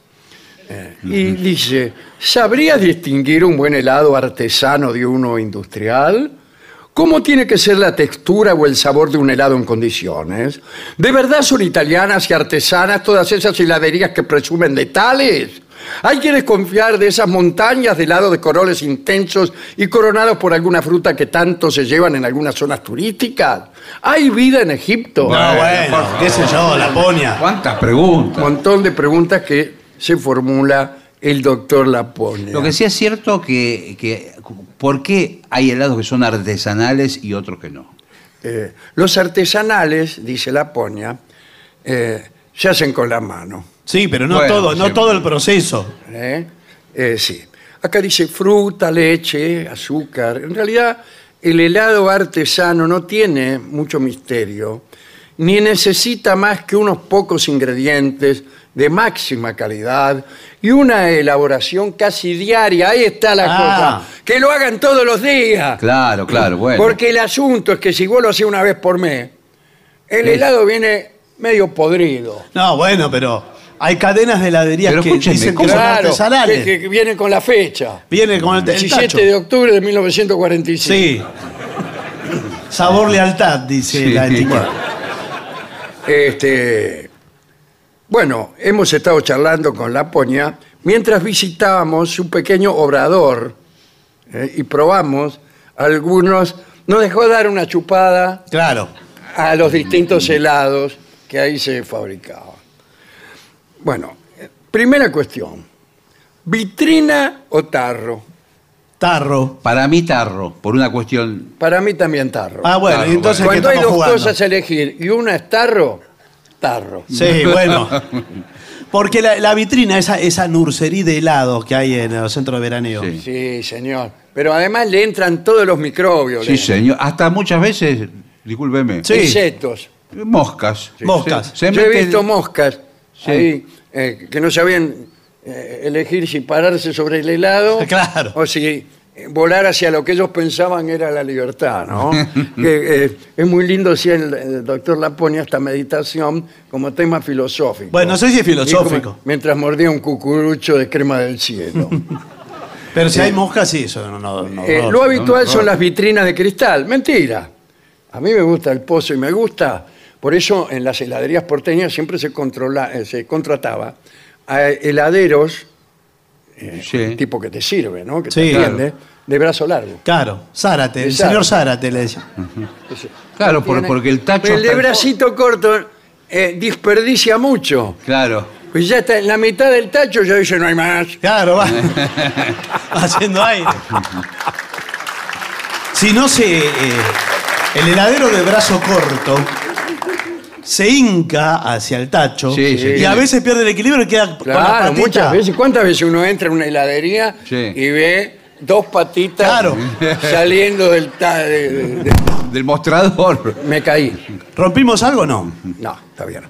Eh, bueno, eh, no es que el helado de vitrina sea peor que el de tarro, pero las posibilidades de que el helado sea bueno se multiplican con el tarro. Claro, pero además el tarro está refrigerado, todo ahí. Tiene tapas en la, la- la heladera.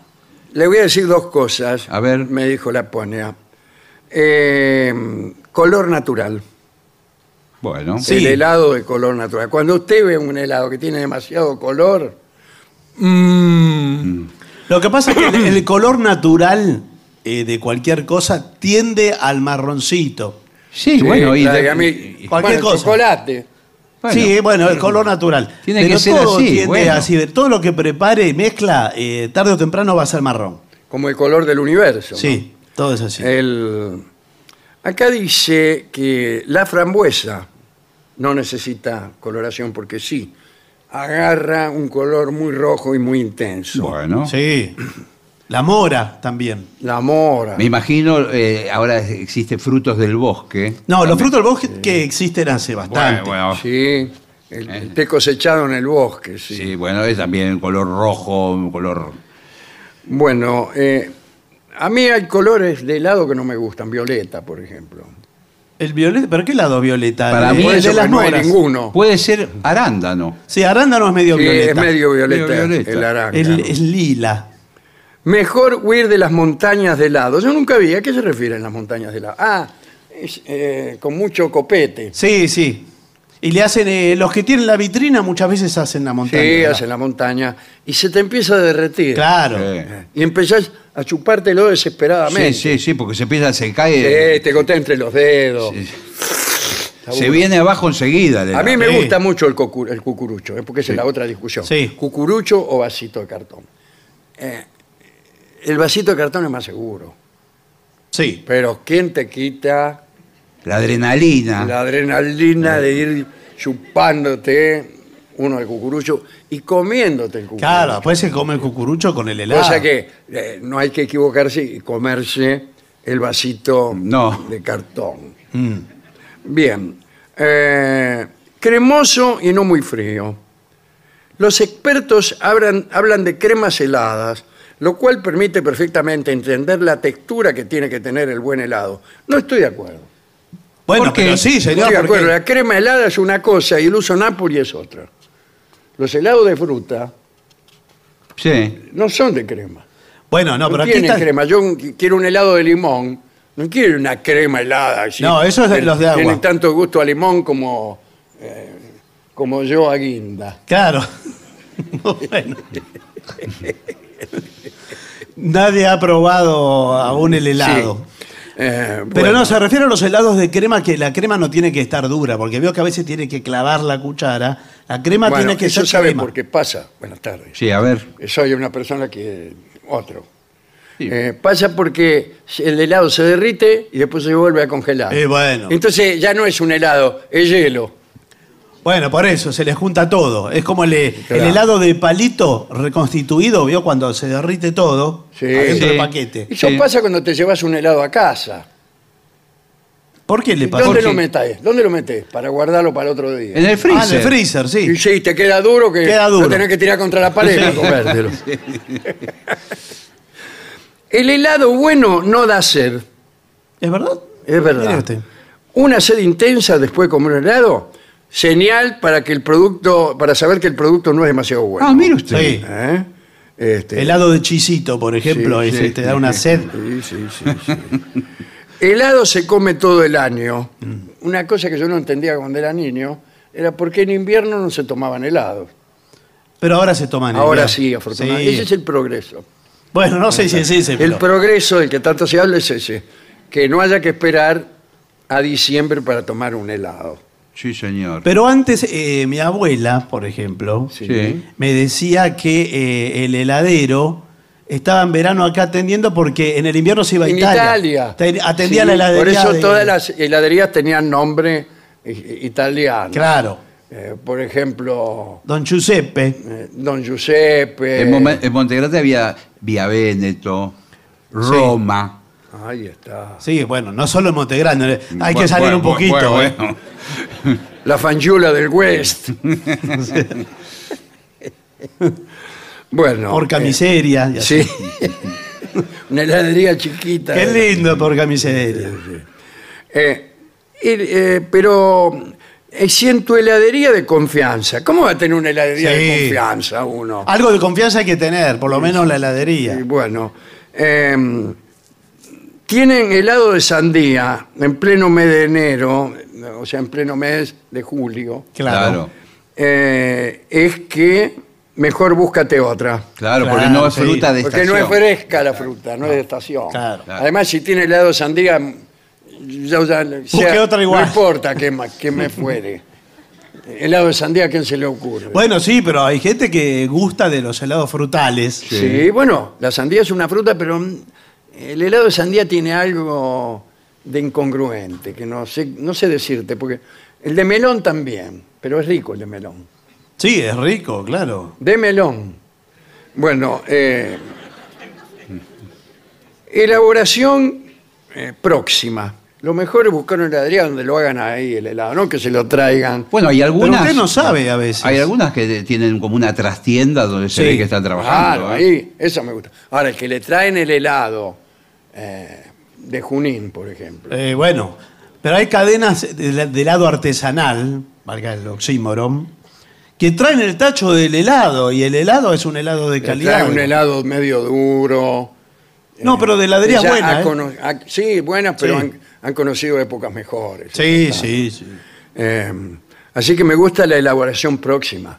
Eh, algunas antes tenían en la misma heladera donde estaban los tachos, un último tacho donde había una máquina ahí que estaban haciendo helado. Mm, y vos sí. te asomabas. Con unas especies de aspas, sí, ¿no? Sí. Y cada tanto metían una pala de madera al maestro y probaba Qué a ver si le estaba saliendo lindo. Muy bien. ¿Y qué, y- qué hacía después con la cuchara? No la volvía a La meter. limpiaba en los fondillos del pantalón y la volvía a guardar. Probaba con todo, cada gusto probaba eso. Claro. Y todos tenían gusto a guinda después. es así. No le tenga miedo a los sabores originales. El 90% de los heladeros trabajan con bases de sabores y recetas eh, secretas. Bueno. Sí. A mí me- no, no me gusta eso. Dígamelo lo que le puso. No, bueno, pero ese es el, el toque artístico del maestro heladero. Lo hemos traído de Italia Sí. eh, a, a don Giuseppe. ¿Qué tal? Buenanote. Buenas noches. Sí, ¿Cómo le va? Qué jugador, ¿eh? El, eh, cuéntele hasta donde pueda decirle. El, el helado más caro Sí, que nunca el heladero quiere vender es el zamballón. Porque tiene. eh, El santo Dios y San Bayón. dígale Zamballón. cuántos huevos tiene. Un cuarto kilo de zamballón tiene 46 yemas de huevo. Una atrás de la otra. Un cuarto kilo. Un cuarto kilo. O sea, se, Eh, pero se la- pide la un gente- cucurucho y se interna, cruza la, La clínica. gente que lo consume cae redonda. Sí, eh, cruza solo. Y unas gotas de vino marsala y Claro. azúcar. Y a batir. Y a batir, sí. Hay Sí, gente que a- están a batiendo batir palma. seis días Sí. batiendo los huevos. Pero seis días Sabe bati- cómo- Sí, sabe lo que. Eh, cómo se cansan, ¿no? Qué voluntad, ¿eh? Eh, acá vuelve la discusión, el barquillo, Sí. ¿eh? y se habla del precio. La diferencia de precio entre un helado mediocre y uno pésimo, No, No. ah, uno no, y bueno. un buen helado artesanal no es enorme. Mm, La clave es la calidad del producto, explica el doctor Laponia, Sí. eh, que no debieran ser caros. Pero son muy caros los Son helados. Muy caros, sí, muy caros. Y a mí me gusta ir a heladería cara. Ah, ¿le A gusta? mí me gusta ir con mi amada. Sí, porque es un, es un hermoso paseo. Sí, va- va- Vamos a tomar un helado, Exacto. amada mía. eh, voy a sacar vales en la caja, yo. Sí. Digo, amada mía, pagaré yo. Ah, Bueno, Bueno, no diga bueno, nada. bien, Invite qué el bien. helado. ¿De Tampoco qué- para hacer ¿De qué se te frunce? No, bueno. Qué bien, qué bien. Bueno, Helado, eh, elijo rápido.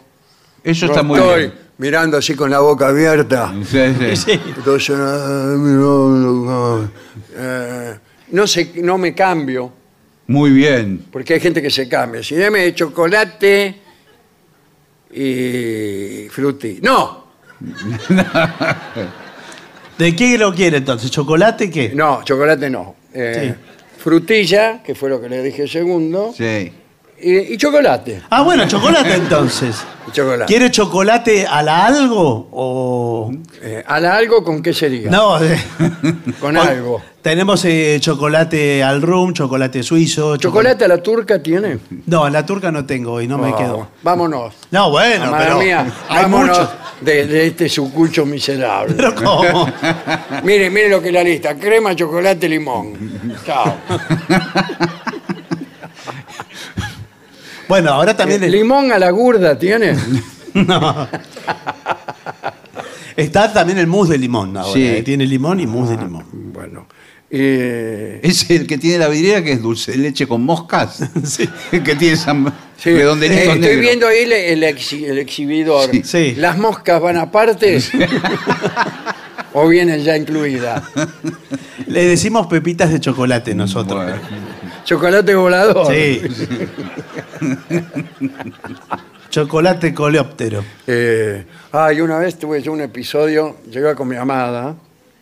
y- ¿Usted sale solo alguna vez? Porque siempre está con su amada. Bueno, después- Sí, después- sí, pe- bueno, pe- todas pero déjelo. él- Claro. él- Estoy muy enamorado. sí, no, pero está bien, claro, está por bien. favor. Y le digo, bueno, amada mía, elige el mejor helado. Eh, Qué bien, eh, eso está bien. No Claro. pensó en gastos. no, yo no, no, no me voy a retractar de esta promesa. El, el mejor helado, heladero, le digo. Está el bien, mejor helado bueno. que usted tenga acá para mi amada. Bueno. son todos buenos, son todos buenos. eh. Eh, no, eh, el mejor quiero. Eh, no te recates, amada mía. Bueno, bueno. Elige el, el- bueno, elige, bueno. qué sé yo, eh, crema y chocolate. dice. Créeme, chocolate, pidió. Es sumisa. Bueno, Bueno. bueno. Eh, bueno, me dice, son tantos. No sé. Y justamente estábamos de vacaciones y yo cuando estoy de vacaciones llevo el dinero en una riñonera Sí. que pongo debajo del calzoncillo. ¿Cómo? Bueno. La expresión. Pero de lado adentro la lleva la. Ahí para evitar que... Bueno, pero. Y entonces disimulé. Sí, Me- me- un poco me di vuelta, sí. me puse contra una planta que había ahí. Pero en las- tanto. En las heladerías siempre hay plantas así. Sí, pobre. Pero qué sospechosa Pobre la la- planta de Sí, la acostado, y me bajé los pantalones. Bueno, Sí. por favor. ¿De qué me dijo el señor? Me dijo el tipo.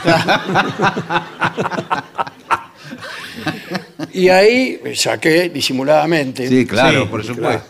saqué de la riñonera, saqué unos billetes. Sí, pero. Eh, Su, su estado no era, Y no, me era imagino. precisamente el que tenían cuando salieron de la Casa de la Moneda. No.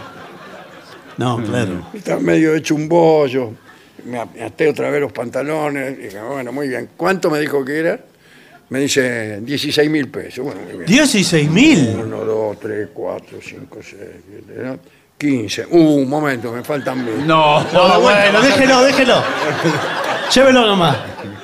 Gentileza de la casa. Sí. Muy bien, dije. Y cuando miré, mi amada se había ido. ¿Cómo? Sí, sí, Y ¿qué sí, con el papelón No que estaba hizo. más. ¿Qué le parece? Nunca Esperando más la eso. vi. ¿Se fue con el ¿Nunca más helado? la vio? ¿Se fue ¿Eh? con el helado ella? Sí, el tipo le dio el helado y la mina salió, salió pitando para la esquina. Sí, sí. Bueno, extraordinario este informe también. ¿eh? Sí, qué ganas de tomar helado. Ah, sí, se me hace agua a la. Sí. Qué ganas de tomar helado. Qué lástima que no hay, que no hemos encargado helados. No, bueno, o pero- que no hay heladero que vaya recorriendo. Pasando la por las... eh, Giros. Sí. Creo que Pepe Soriano hacía eso. Eh, vino el año pasado, ¿se acuerda? Ah, sí, sí. Jugaba que era el heladero. Señores, eh, mientras degustamos estos helados en este momento, Sí. unas eh, damas mendocinas ¿Por qué siempre son recorren mendocinas? la sala repartiendo helados. Mire qué bien. Repartiendo helados mientras eh, nosotros convocamos directamente al maestro. Hágalo pasar. ¿no? Pero, ¿cómo no?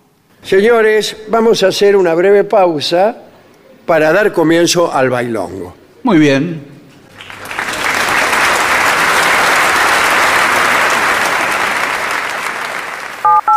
$750.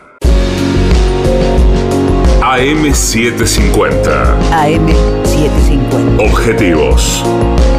Pero no imparciales. Pero no imparciales. Lo mejor de la 750 ahora también en Spotify. La 750 en versión podcast. Para que la escuches cuando quieras. Lo mejor de la 750 en Spotify. Dale play. 750.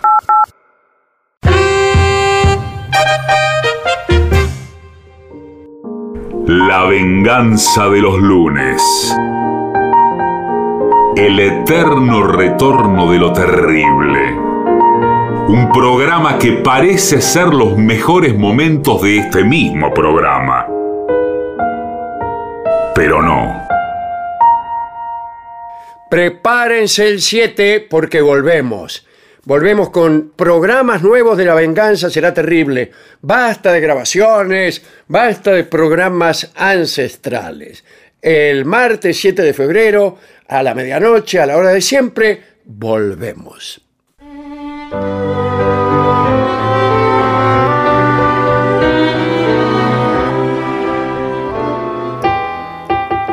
Y ya llega al Teatro Pepe Soriano de Benavides. Nuestro querido y nunca bien ponderado maestro, el sordo Arnaldo Gansé. Y acompañan esta noche a nuestro querido maestro, los integrantes del trío sin nombre, Manuel Moreira. El señor Martín Caco Dolina y su babosa. Y el licenciado frente académico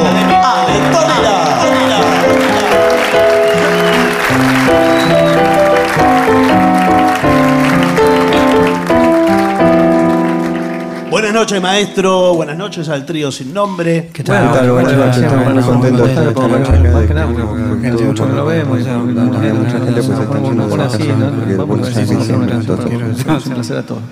Bueno, granizado, granizado. Eh, para Julia le piden rezo por vos. Rezo por vos. Sí. Bueno, la, la tenemos. Por vos, Lionel. Ah. ¿Esto va Sí. con pandereta, por ejemplo? Eh, con- sí, sí. Bueno. Bien, dale.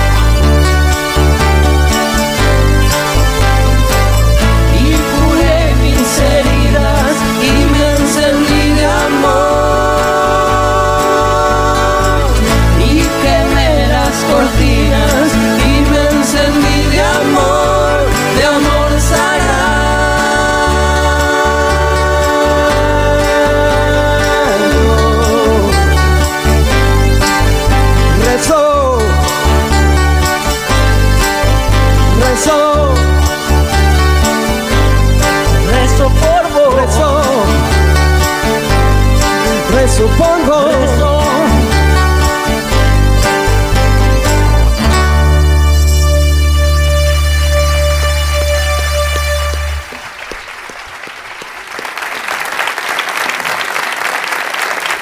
Aquí para Enrique le piden eh, Milonga del peón de campo, maestro. Uy, qué lindo.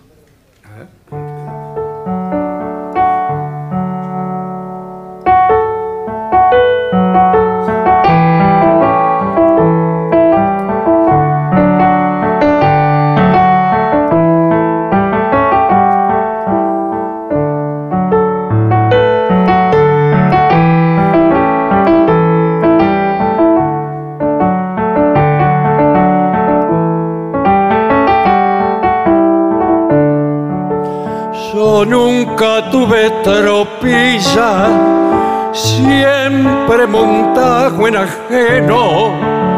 Tuve un tostado que de bueno ni pisaba la caramilla. Pasó una vida sencilla, ¿cuál es la del pobre peón? Madrugón tras madrugón con lluvia escarcho pampero, a veces me duelen fiero los hígados y el riñón.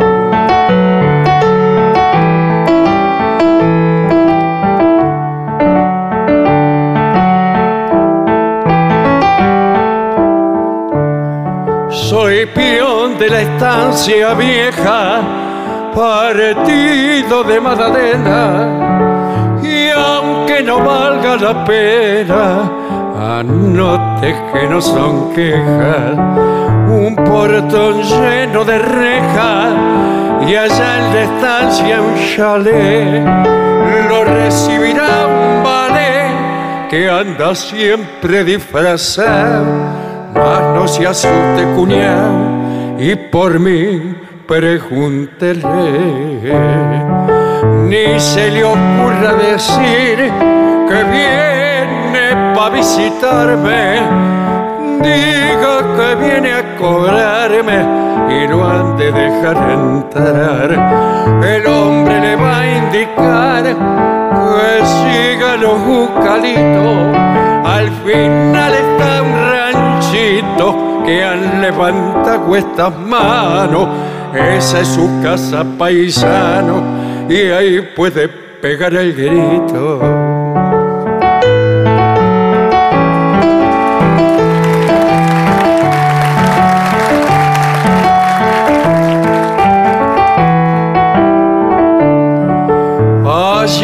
A mostrar mi mancarrón, mis dos perros, una espuela de fierro y un montón de cosas más. Si es entendido verá un poncho de fina trama y el retrato de mi mamá en donde paso rezando mientras lo voy adornando con florecitas de retama.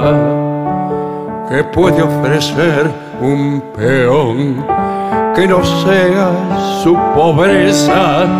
A veces me entra tristeza y otras veces rebelión. En más de una ocasión pensé en hacerme perdí para ver en algún pago lejano, pero la verdad paisano, me gusta el aire de aquí.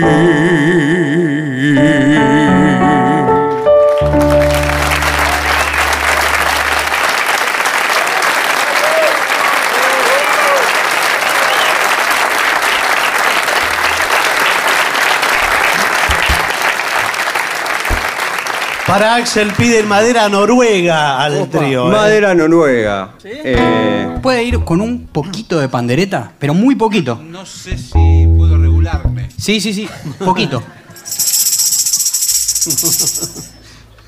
Vamos.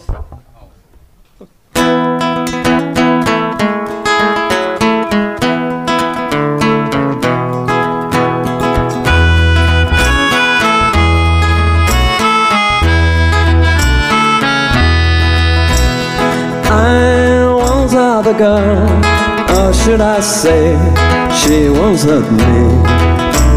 She showed me her room, isn't it good?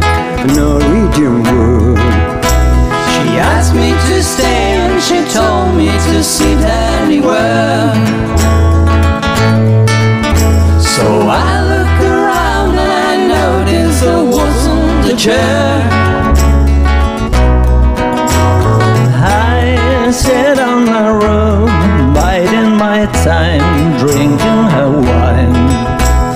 We talk until two, and then she said, It's time for bed.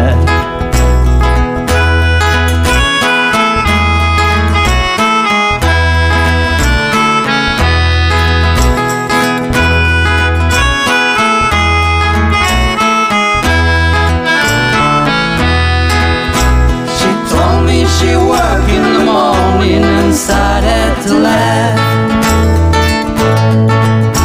I told her I didn't and crawled to sleep in the bath. And when I awoke, I was alone. This bear had flown. So I lit a fire. Isn't good? Norwegian wood.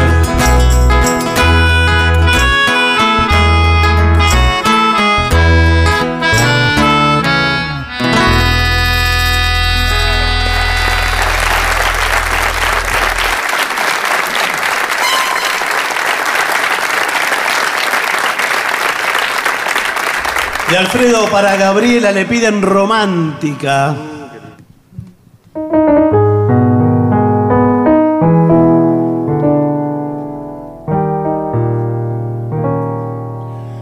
romántica, incurable, te recuerdo. Esa noche entre las luces de la fiesta, nos juramos amor mientras la orquesta gemía en los latidos de aquel bar romántica, incurable te recuerdo.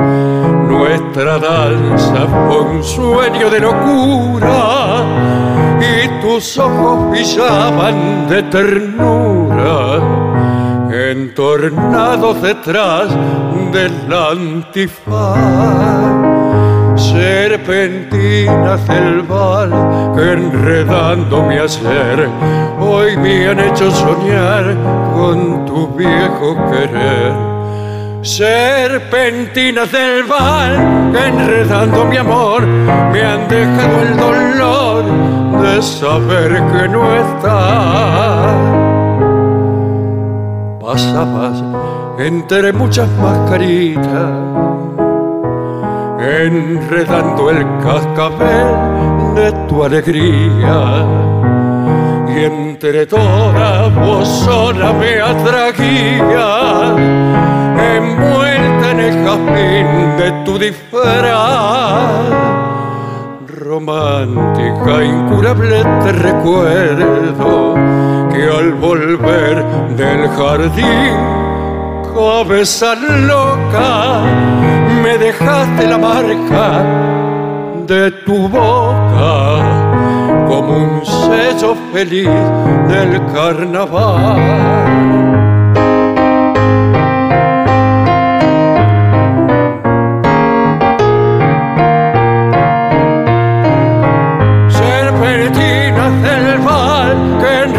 Mi amor me han dejado el dolor saber que no estás.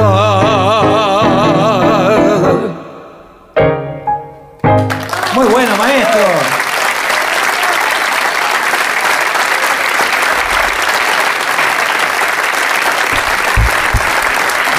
Aquí al trío le piden Ain't No Sunshine. Uh. ¿Ain't No Sunshine? Ain't no Ain't No Sunshine. Oh, Para Jazmín. Eh, ¿Puede ser con un poco de percusión? Sí, puede ser muy sutil. Sí.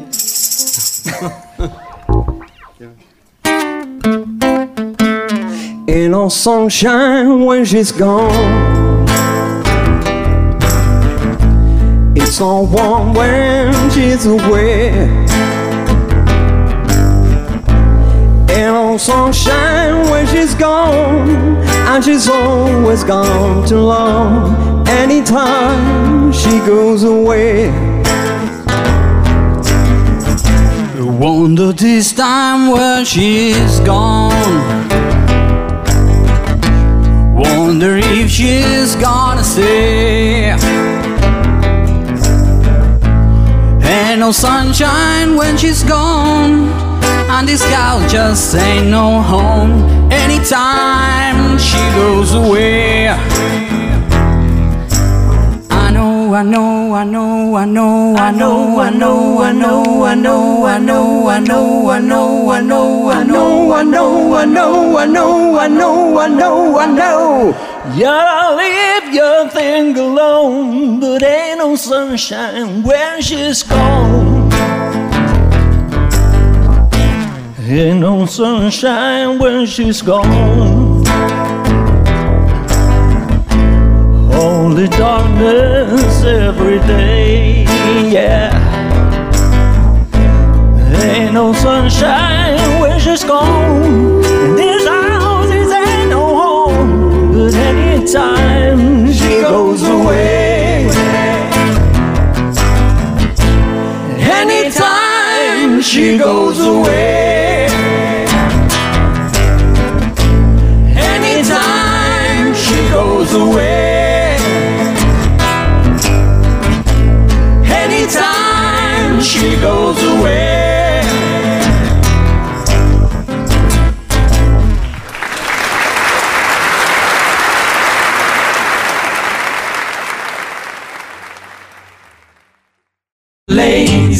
La venganza de los lunes. El eterno retorno de lo terrible. Un programa que sale los martes, pero no.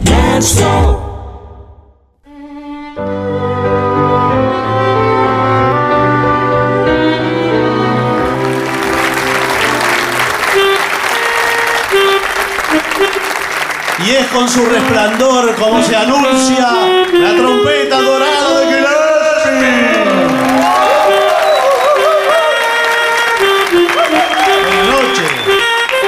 Y ahora, ¿por qué, eh, ¿quiere hacer eh, Night and Day, por ejemplo? Sí. Night and Day. ¿En qué lo hacemos en do? Thank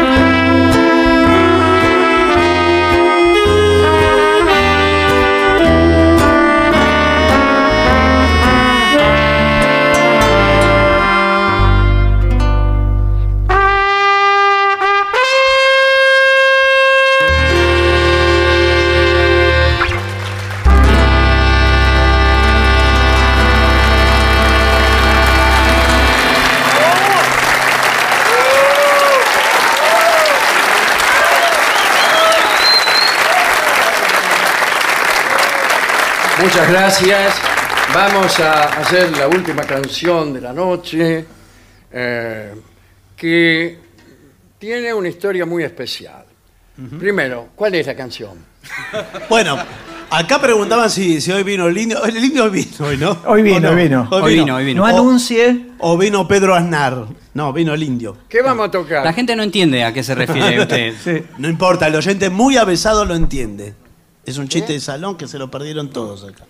Eh, bien. eh, Vino el indio, eh, Vino el indio. efectivamente. Vino el Vino, indio. el indio Solari. previamente, previamente a esta situación, eh, vamos a agradecer a todos ustedes la presencia aquí. Eh, presencia multitudinaria al principio, regular en el final Sí, y nula eh, cuando se van. sí. Gracias a todos hemos pasado nosotros un buen momento. Espero que por lo menos algunos de ustedes también. Puede ser. Momentito. Sí, sí, creo que lo tengo, ¿eh? P2. Exacto. Ahí Sí, está. sí, no lo creo- quería decir, pero Sí. yo de acá no Petue. lo veo por las luces. Sí, claro, ese es el inconveniente que tenemos. Y sí, pero Acá, acá, mire, P2. P2. no, no es este. No. No, es que no veo. Yo, yo sí veo. Ahí bajan las P2 o luces. P3. El No instrumento de última Dame, generación, dame, sí. traído de Japón, Sí, señores. con su pantalla Ahí. Gracias. táctil. No, pero no es ese, ¿eh? No es ese. No es ese.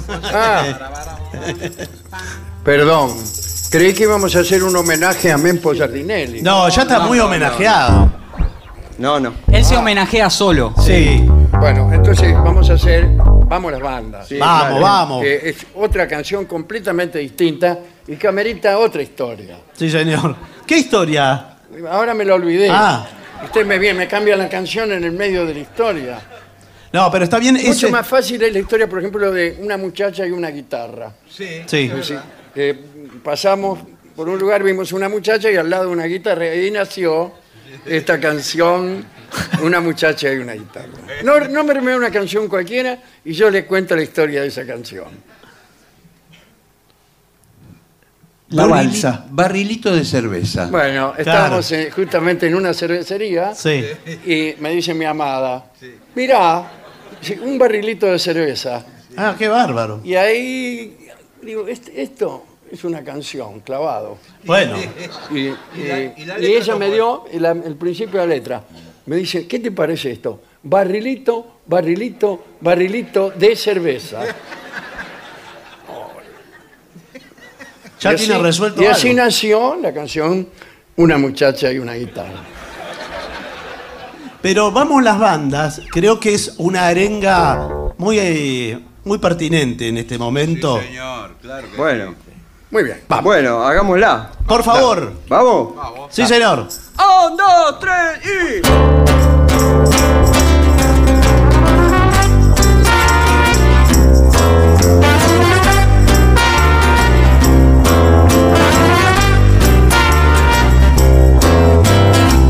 ¿Y cuánto vale dormir tan custodiado? Despertos cínicos y botones dorados. ¿Y cuánto vale ser la banda nueva y andar trepando radares militares? Vamos las bandas, rajen del cielo. Vamos las bandas, ¿y cuánto vale tu estómago crispado y tus narices temblando por el miedo? ¿Y cuánto vale todo lo registrado? Si el sueño llega, tan mal que te condena. Vamos las bandas,